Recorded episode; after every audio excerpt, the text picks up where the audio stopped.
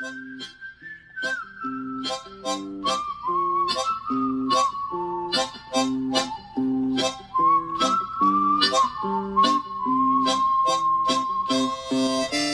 黑是只狗，狗不会骗人，人才会；狗不会画虎烂，人才会；狗眼也不会看人低，只有人才会。大黑看天下，我看的天下跟你们的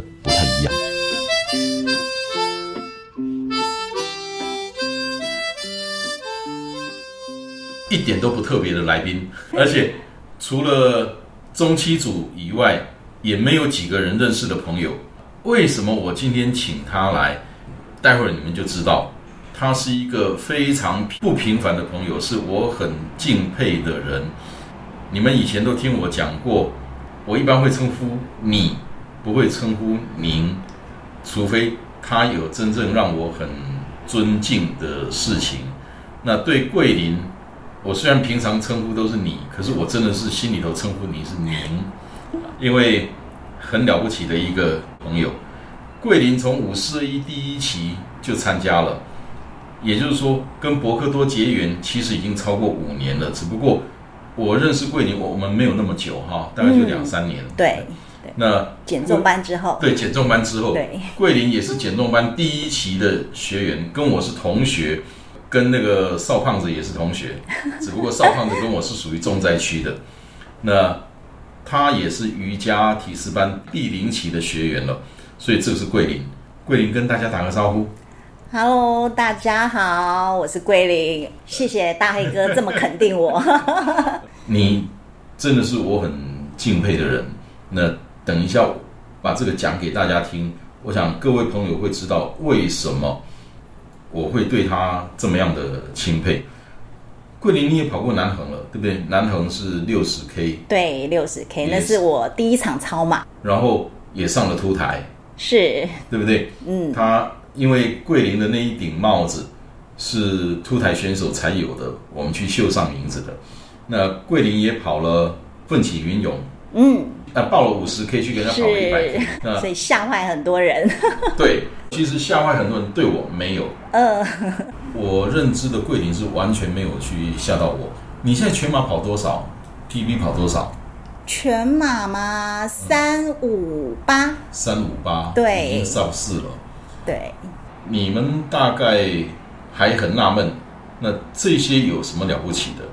对，三五八一点都不快。对对对对对，比起我很快啦。可是。呃，对于很多人来说一点都不快。那桂林今年几岁？五十。五十了，嗯，五十岁还很年轻。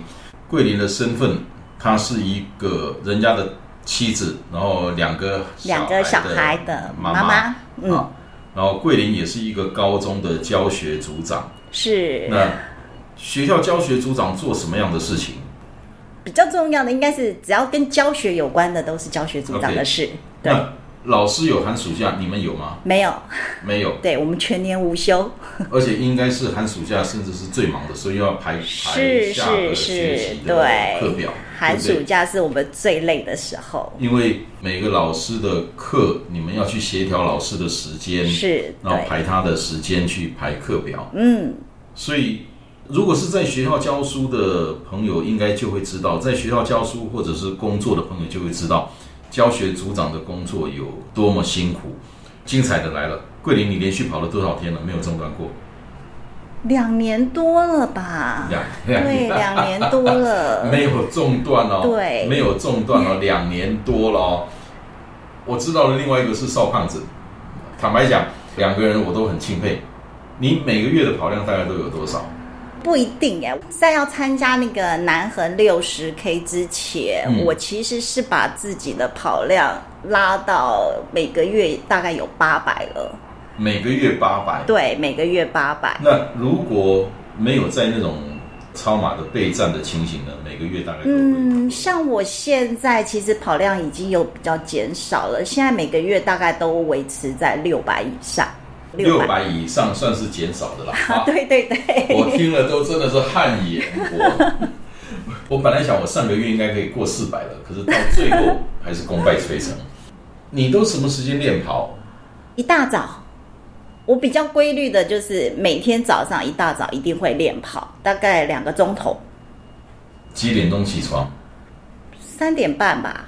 三点半起床，对，然后四点钟左右做了瑜伽。哦对，我要先做瑜伽。哦，三点半起床，先做一趟瑜伽，因为桂林也是瑜伽班的学员。是那一开始他跟我讲，他想参加的时候，告诉我说他的身体非常的僵硬。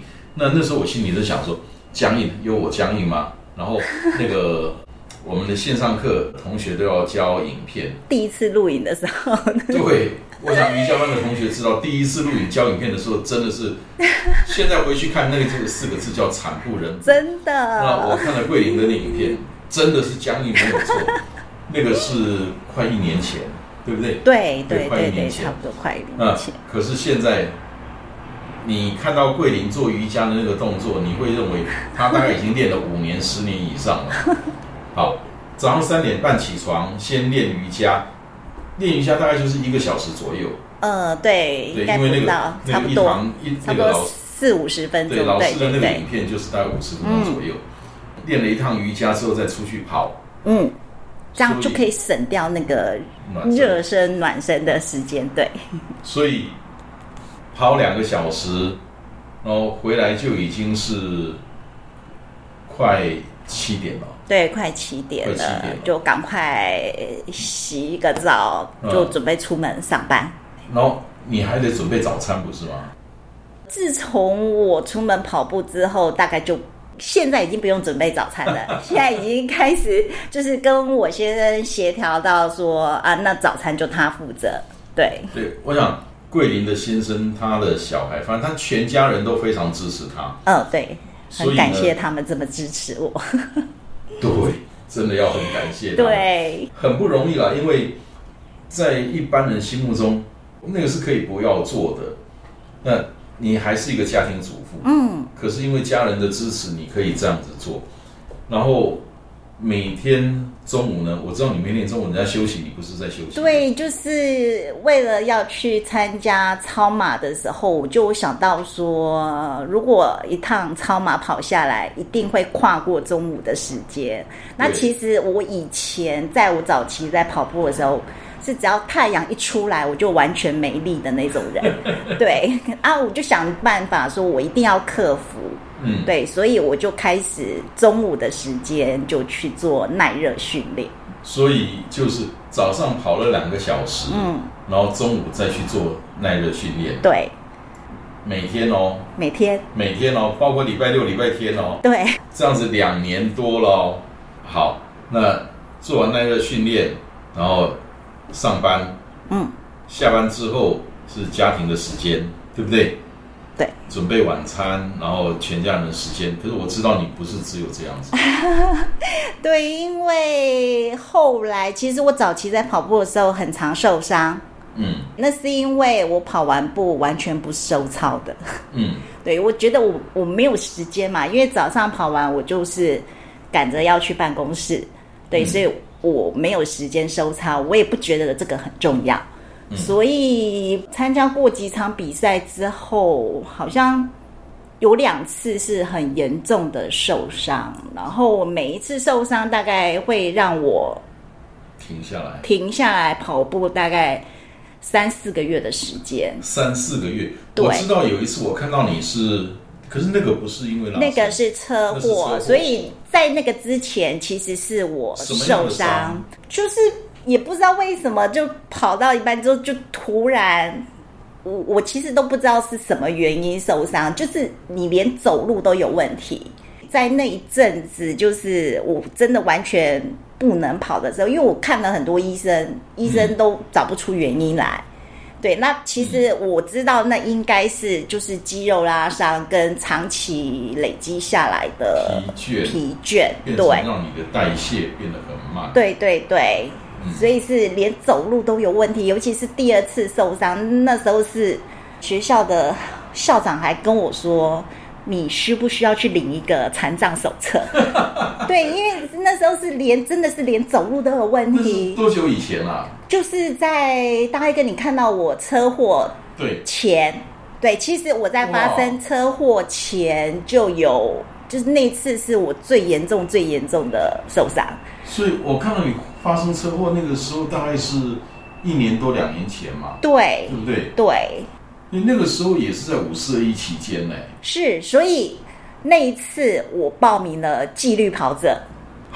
然后受伤的时候，我那一期的纪律跑者之所以没有过，是因为我我就算受伤了，我还是一样每天坚持用走的，我就去走操场。你不是有一次车祸吗？然后那个肩膀是不是脱臼了？对，那那个已经是很好的状态了。对，那我在中医大学跑操场的时候，就看到了桂林用走的，然后那个三角巾，三角巾，对对，我在想，那时候我还不知道说有有怎么个严重法，可是看到他哇，哦，所以在那个之前，是人家都脚就是受伤的，对。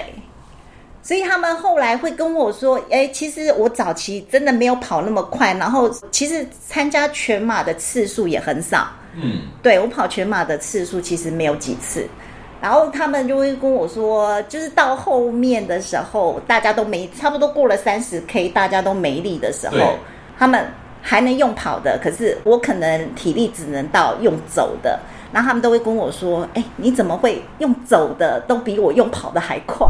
嗯，啊，我之所以用走的会比用跑的还快，是因为就是因为那次受伤，嗯，可是我用每天必须要至少十 K，因为我是纪律跑者，所以我就去十走。公里，你用这样 将近要两个小时哎，对再怎么快，对我就是去走，对，因为你想嘛，那个十公里，你如果是十二分速，嗯就是十公里嘛，那你就比十二分速快，你就十分速，也也要一个半小时、两个小时哎。对呀所以那个时候脚还是那个状态，是。然后后来好一点的时候，像我那一阵子就是脚受伤嘛，然后一直每天都要去看中医，包含我后来出车祸，嗯我其实出车祸的治疗，中间的治疗都是去中医诊所，那每天去针灸，我都用走的去。听了，因为他现在讲的这一段是我也不知道的。我以现在我认识的桂林，我就不觉得奇怪了，因为已经是好朋友了。我我知道他的个性，我知道他那种打死不退的个性。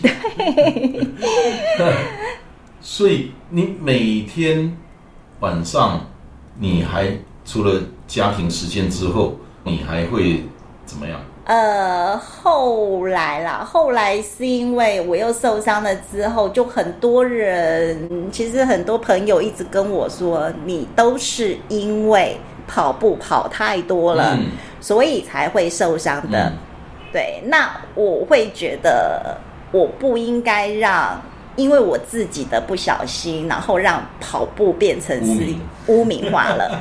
我就想说，好，那我一定要想办法去做肌力训练，嗯。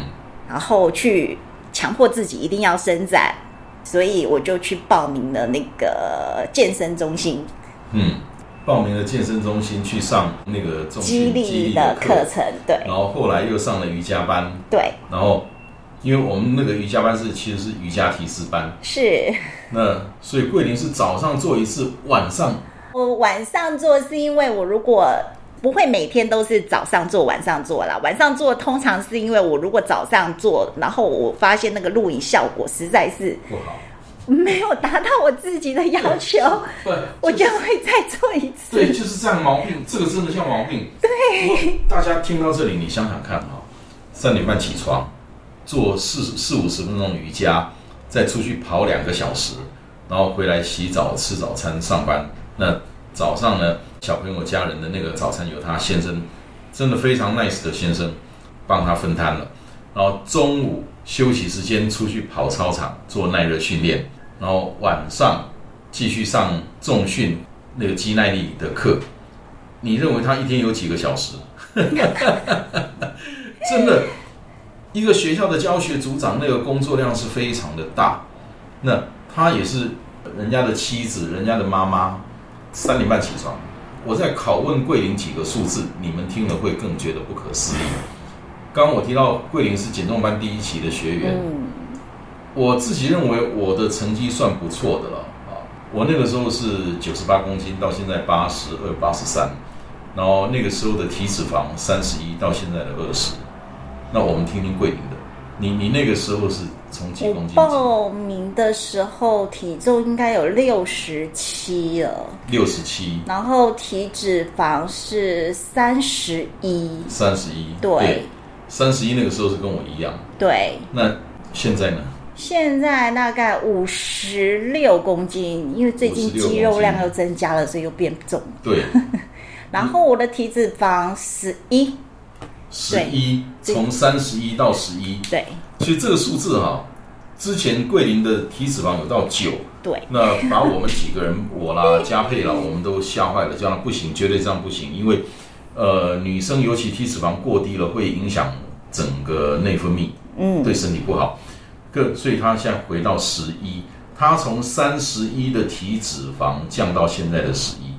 因为我有时候会跟桂林一起参加那个我们有瑜伽班的线下课，那桂林穿的那个瑜伽服，有时候我在他们后面看到，哇，那个那个斜方肌，然后那个三头肌，那个整个那个肌肉啊，真的就像是一个健身房的女教练一样。可是你能够想象吗？她之前减重班第一期那个时候是两年半、三年之前，嗯，那时候是三十一，对，那到现在是十一，所以听到这里，你去想一想这些数字，然后跟刚刚他告诉我们他每天时间的安排，到现在他完成了百公里奋起云涌，那个是难度很大的一场一百 K 赛事，大家都知道的。然后全马的 PV 也破四了啊，破四对很多人或许没有什么，可是你如果想象一下，两三年前体重三十一、体脂三十一的一个女生，到现在能够破四了，那每天花费这么多的时间做这些事情，你的动力是什么？为什么你可以这样坚持？因为今天我们这么讲，一个月、两个月我可以，可是两年多了，每天都这样子，没有一天例外，没有一天是放假的。应该说我看到了我当初没有想象到的结果。不，应该讲阶段性的成，对对？是我当初完全没有想到，我有一天可以变成这个样子。就连我其实我的全马成绩可以破四，这个也都不是在我的预料之中的。对，应该这么讲，就是说，坚持了一个月、两个月，哎，我尝到甜头了，哎，我的什么数据降下来了，哎，我镜子里都看到了我顺眼一点了，是，那个是甜头。然后，其实所有的成功或者成就都是一点一点、一点小成就、一点小成功，然后给自己一个加油、一个诱因，慢慢的去累积。可是不容易呢。我们来讲减重好了。好，对，我们来讲减重好了。好其实，在参加减重班之前，我真的试过 N 种方法。我吃过药，然后什么埋针啊，啊埋对埋线的那种减肥啊，然后我。就花最多钱的，真的就是去看那个什么代谢的代谢科吧。嗯，那有那个专门减重的那种门诊门诊，它其实也不是门诊，就是都是要自费的。，OK，对，然后那一天要吞十几颗药丸的那种，那种我也试过。对，对然后那个效果就真的都是你吃药。就是很快的就瘦下来了，可是你一旦哪一天不吃，大概不用太久的时间，那一个礼拜、两个礼拜就又开始那个体重就像那个吹气球一样一直上升。对，所以其实那时候减重班要开始的时候，我真的半信半疑，因为我真的已经这样子减重下来，然后成功又复胖我们先太多提一下次，，我们要感谢嘉佩。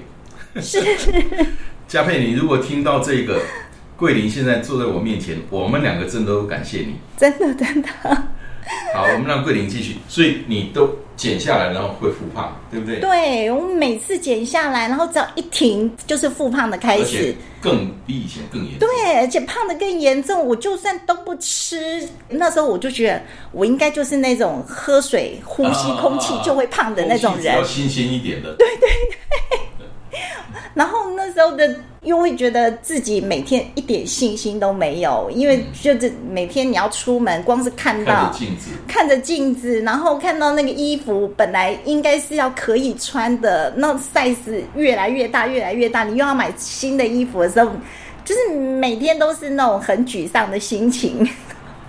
对，我我我可以体会，我可以体会，我可以体会。所以真的，其实，在减重班我们学到的，从嘉佩老师那边学到的，就是说，这个也是我一开始那个时候，我公开征营养师来跟我谈过的人，真的不少。可是就是有要搭配那些传直销的那些东西，那我一概拒绝了，因为我觉得。嗯，如果营养均衡了，如果生活规律了，应该就可以。如果要靠着外面的那些药物或者是什么样的治疗，一定会复胖。对你不可能吃这些药物吃一辈子。对对对对对对，就像对我公开的也有反对那些什么生酮饮食，是你不可能生酮一辈子，对，对不对？你不可能吃那些药物一辈子，嗯，而且任何事情就是说，你的手段越激烈，效果会很好，可是它的反弹、它的后遗症也会越大。所以在减重班，我们就是用日常的生活饮食。我还记得那个时候，最常挨骂的有一种就是乱吃，吃不够。不，第二个是吃不够。对，第一最常挨骂的是乱吃的，就是肯德基也敢吃，然后那个什么炸的也敢吃，然后那个那个珍珠奶茶也敢喝，那种被骂的很惨。那是一开始那种最被骂的最多，然后其次被骂的第二多的是什么？吃不够的，不是吃太多的，都是吃不够的。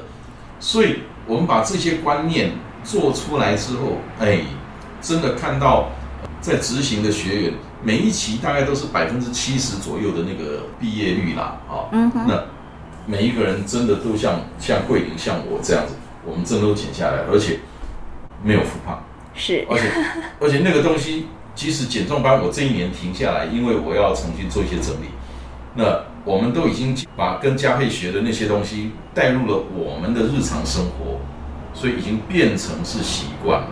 所以真的而，且也影响到了家人。对对对对，对啊，所以说为什么我家人、就我先生啊、小孩会这么支持我，是因为他们看到了我的改变。所以听到这里，真的大家想想看，桂林跟你跟我都一样，每天我们都只有二十四个小时，可是他做了这么些事情，他并没有比我们有更多的时间，也没有比我们有更多的资源。就像 Joyce，他现在正在走朝圣之路，已经走过一半了，他已经走过一半了。我前两天还跟他跟他聊了一下，大家都会想，哇，你要走三四十天，那你工作怎么办？你的钱从哪里来？你语言怎么办？昨天莎莎在跑步银行发了一篇文，就是问大家想听我跟 Joyce 聊哪些方面的事情。嗯其中有一个是语言啊，我语言不通怎么办？我是不是要先学一些简单的西班牙文？莎莎给我看了那个大家的投票跟大家的一些回复，我在那个呃内部的群组里面就写，最不需要准备的就是语言。嗯，你以为 Joyce 西班牙文很好吗？没有，Joyce 讲了，他只会念西班牙文的数字啊。那你以为他的英文很好吗？Joyce 说没有，他的英文很烂。那我我这个我就不知道。可是真的语言只是沟通的工具之一，它不是唯一。所以 Joyce 桂林跟我们所有人都一样。可是为什么他们去做了，去完成了那些我们都觉得不可能的事情？你认为为什么？想做就去做，对你一定要勇敢的踏出那一步。对对，不久之前，桂林完成了那个跳岛七七七，跳岛七七七就是七天，然后七场马拉松，然后七个岛，桂林那时候告诉我，他想要报这个，我知道他只要他只要提出来，他想报，他一定会完成。我是对你一点什么悬念都没有。结果他还拿了个女总医。那前两天那个在新店对庆功宴跟颁奖，桂林那一天是要参加 EMT 的训练，嗯，所以是我去帮他领奖的。桂林所以说，你那个时候为什么会想要去跑跳岛七七七？哎，其实我那时候什么都没有考虑，哎，我只是觉得，因为我每次要去参加去外地参加一场马拉松，我就需要。尤其是要去到外岛的话，大概要花掉我三天的时间嘛，因为要提早一天去，然后还要跑完之后还要再休息，对，所以然后光是那个交通，因为像我报了金门嘛，报了，对，已经延了好几次，然后每次订机票、订住宿的，光是处理这些，我觉得很烦。然后好不容易有一个人、有一个单位、有个团体愿意帮我把。只要我只要花七天的时间就可以去完成，那剩下的至于说天气会不会太热啊，然后我有没有那个能力把这七场马拉松都跑完？其实那个只要我努力，我愿意练习，我花时间去练习，花时间去准备，这些都是我自己可以控制的。那个时候对，所以你刚讲的耐热训练，对，因为那个时候我本来想报去跑跳岛七七七，因为那个时候是我记得是过年的时候。那时候我跑量也很大，嗯，那我想没有问题啊。他的每一场的那个关门时间是八个小时，我还有这么几个月，我就光那个时候，你让我完成连续三场三天，我没有问题。那我再练一下应该可以。然后那个时候呢，我就找桂林商量，找邵老师商量。那桂林就跟我讲，他有在做耐热训练哦，那些离岛，而且六月那个时候不是。跟那个那个过年的时候的天气一样哦，啊，对，那完全不一样，因为我自己完全的不耐热。然后我再打电话问邵老师，邵老师又更深一层跟我讲，所以我就决定，OK，那我先去当志工。那你跑那七天，因为我当志工，我这每一天我都看着你从我那边过去跑过去，然后你补给状态都很好。一直到第，我记得是第四天吧。第四天金门的时候，第四天的时候你的状态就不好。第四天是小琉球，第四天还好，第四天还没有很严重。天第五天是金门，金门是最严重的时候，整个都反胃了。对，因为其实起跑前状态就不好了，所以我那天是完全空腹下去跑步，然后。还有就是前一天晚上几乎是完全没睡觉的。对，因为金门那一天我们到下大雨，我们到了金门是下了倾盆大雨，对，而且已经是晚上八点多了。那那一天我们就赶快让选手那个去休息，然后第二天早上我们三点半就起跑，对，因为金门结束之后的下一场我记得是澎澎湖，对，为了要赶飞机的事情，那怕怕时间太赶，所以提早到三点半起跑。三点半起跑是完全的，还在半夜，没有灯光，然后是下雨，很大很大的雨。那天早上，你又是空着肚子。对。所以是真的跑到后来，真的是就是一整个胃痛，对，然后就是靠意志力，因为我告诉自己说，你已经过一半了。你怎么可以在这个时候放弃？对，那不过我那时候其实因为已经感觉到说自己的身体状态，所以我那时候其实就已经有慢慢在调整。因为我想说，我如果要把这个七场马拉松全部完成，我势必要做一些妥协。哎，对了，对我势必要做一些妥协。我最近领悟到了这个道理。坚持、放弃是两个极端。那我常常讲，坚持是个美德，那放弃你需要智慧，你要拿捏那个分寸。什么叫放弃？不过还好，中间有一个东西就叫做妥协。嗯，所以你怎么妥协？所以我就不会再要求自己一定要像前几天那样跑得这么快。所以那一天我好像最后是在六个小，因为我前四天其实都差不多五个小五个小时，对，五个小小时时就完赛的，对。那到那一天我是花了六个小时吧，哎、没有，还不到六个小时。嗯，所以就把速度放慢了。对，好就是以自己还能负荷的状态去跑。所以那个是一种妥协，可是妥协真的也需要本事，因为你只有在大量的训练，你才会知道自己的能耐，你的天花板在哪里嗯，啊，你才能够收发自如。所以妥协也需要本事的。所以整个我我记得没有错的话，就是那七场。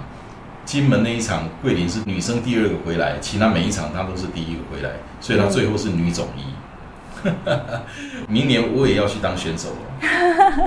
那换我去当志工哦。那你你下一场还想挑战什么？你现在全马不要说了，百 K 奋起运勇都跑过了，然后跳岛这个那么难的下一场是如来神掌，哦，如来神掌我知道，那你已经对，如来神掌那个完，那个那个对你已经不是挑战了。对，再来我想挑战环岛，环岛对，那个环岛是我下一个目标。宋老师，邵老师，环岛什么时候办？那个王桂林第一个先在第一个报名，啊。其实我常常讲，对自己不要太好，是不要那么容易放过，自己。的，这个是我我对桂林的一个评价，就是桂林不会放过他自己。我自己常常讲，时不时的就要把自己往死里头逼几次，只要没有把自己逼死，你每一次的那个进步，都会让别人刮目相看。即使你不需要为别人活，可是你会爱上你自己，你会知道说，你每一次的付出都得到了回馈。真的就去做。人家不是讲什么什么成功的人找办法，失败的人找借口吗找借口，对，对，我我们不要谈到那么大道理。可是我如果设定了一个目标，我很努力的去做了，我可能没有达成，另外一个人也没有达成，他可能不努力，他当然不会达成。我很努力了，我也可能没有达成。可是这两种人，谁离那个目标会近一点？即使两个人都没有达成，嗯，对不对？嗯，所以桂林是一个很好的榜样。我想要偷懒的时候，我都会想到桂林，不行，不行，不行。对，真的，我前一阵子在跑步的时候，也遇到一些跑友，那他们就跟我说，他们每次想要放弃、不想跑的时候，就想，不行，桂林还在跑，我怎么可以放弃？对，我觉得你该很欣慰。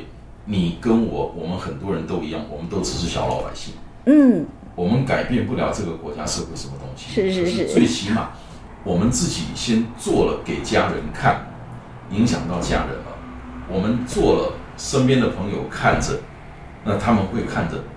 我不敢说那个叫榜样，可是人家会觉得我我想放弃了，不行，那桂林还在跑，我很累了，想休息，不行，人家桂林还在跑。我我觉得我刚刚讲的就，我们都不是什么大人物，可是我们在我们的岗位上、我们的身份上，我们这样努力去做，我们也影响到了身边的人，不管多少，我们都影响到了。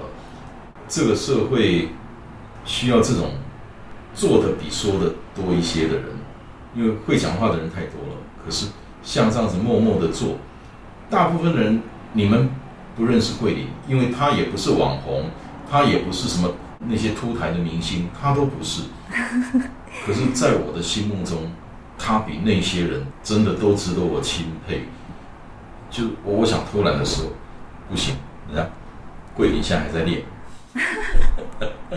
对，就是我一直都觉得，可能是因为我本身就是老师，所以我一直觉得以身作则很重要。是，而且就是说，对学生来讲，或者对对自己的小孩来讲，就像对我不是老师，我有小孩，我今天不管怎么样教我的小孩，如果我做的跟我讲的不一样，他们是会知道的，是是是，对不对？他们是会知道的，所以我不是什么什么好人啊，可是我就是不敢做坏呀、我也不是什么多厉害的人，可是我不敢啊。我也不是什么说呃多多么高尚的人，可是第一个我不敢贪婪啊，第二个我不敢做坏事啊，因为我有小孩在看呐、啊。其实就像这样子，今天如果说让你都是跑者，我们都是跑者，嗯，那对跑者你会有什么建议？就是不要是跑，就是对我们跑步银行的朋友，你会有什么建议？因为从一个平凡的桂林告诉我们的，应该比那些书本上写的要要有用得多。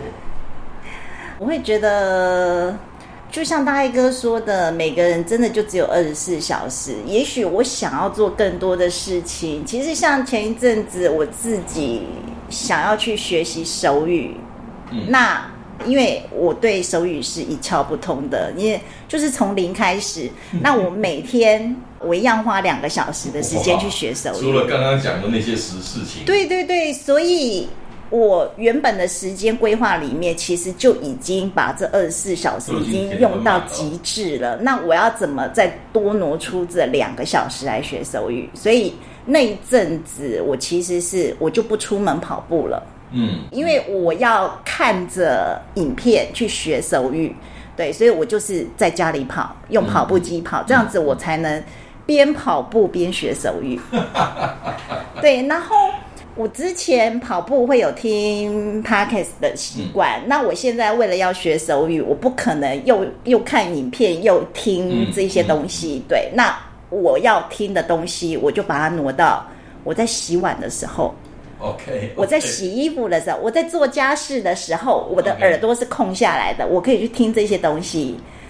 平常除了去健身中心做肌力训练嘛，那你可能在家自己还是要做深蹲或者抬腿这样子的训练。我就是不喜欢那种同一个时间只做一件事情。对，所以我的深蹲会是在洗澡的时候，然后吹头发的时候。诶，应该说，我其实除了吃饭的时间会坐下来之外，我很少时间是坐在椅子上的。你对时间的应用已经，我要把它用到极致。对你，你有资格讲用到极致。我都自问为说，像我跑步跑得慢，可是我跑步我我听书，对啊那我我已经比人家多做很多事了。可是比起桂林，其实也不用比，这是没没得比的事情。在桂林面前，他真的把时间用到了极致，而且我知道你现在上 EMT 的课，对，我现在去上 EMT 的课还是，上 EMT，我上的很开心。所以你看着就是说，任何事情，你只要想做，刚刚或许你们听到了，他想办法去挤出时间，没有人是那么空闲的，可是时间都是靠挤出来的。他做了这么多事，而且你要牺牲啊，有些东西你真的没有办法。你你没有办法，我既要又要，对，还还想要像我就很少去使用这些社群软体，去看 FB 啊，去看 Line 啊，对我很少去使用这些东西，嗯，因为我是完全没有时间。对，那像之前 Line，你一旦已读了不回不回得，对久了，朋友都会说你怎么会这个样子可是其实，因为对我来说，我都觉得那些东西其实没有很重要，所以我后来干脆就连读都不读了。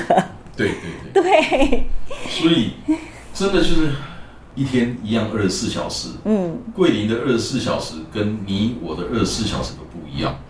呃，今天我找桂林来聊，就是想聊出这个结论来，让你们大家听。他的二十四小时是这样过的，他不是一天，他是一年、两年、三年，每一天都这样子过的。那么你想，跑步的人不是有一句话吗？没有奇迹，只有累积。只有累积。对，那他如果每天这样累积一年、两年、三年，跟一般的人的差别就越拉越大。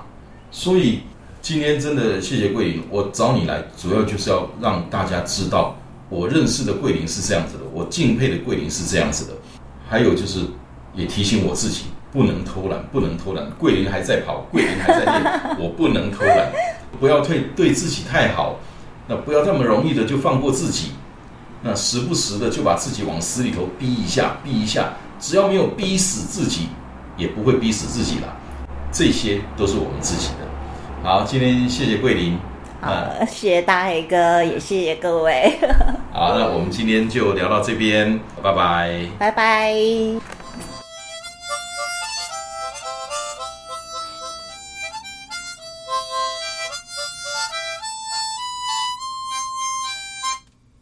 谢谢你今天的收听，希望今天的内容对你有帮助。祝你一切顺利，大黑看天下，我们下礼拜见。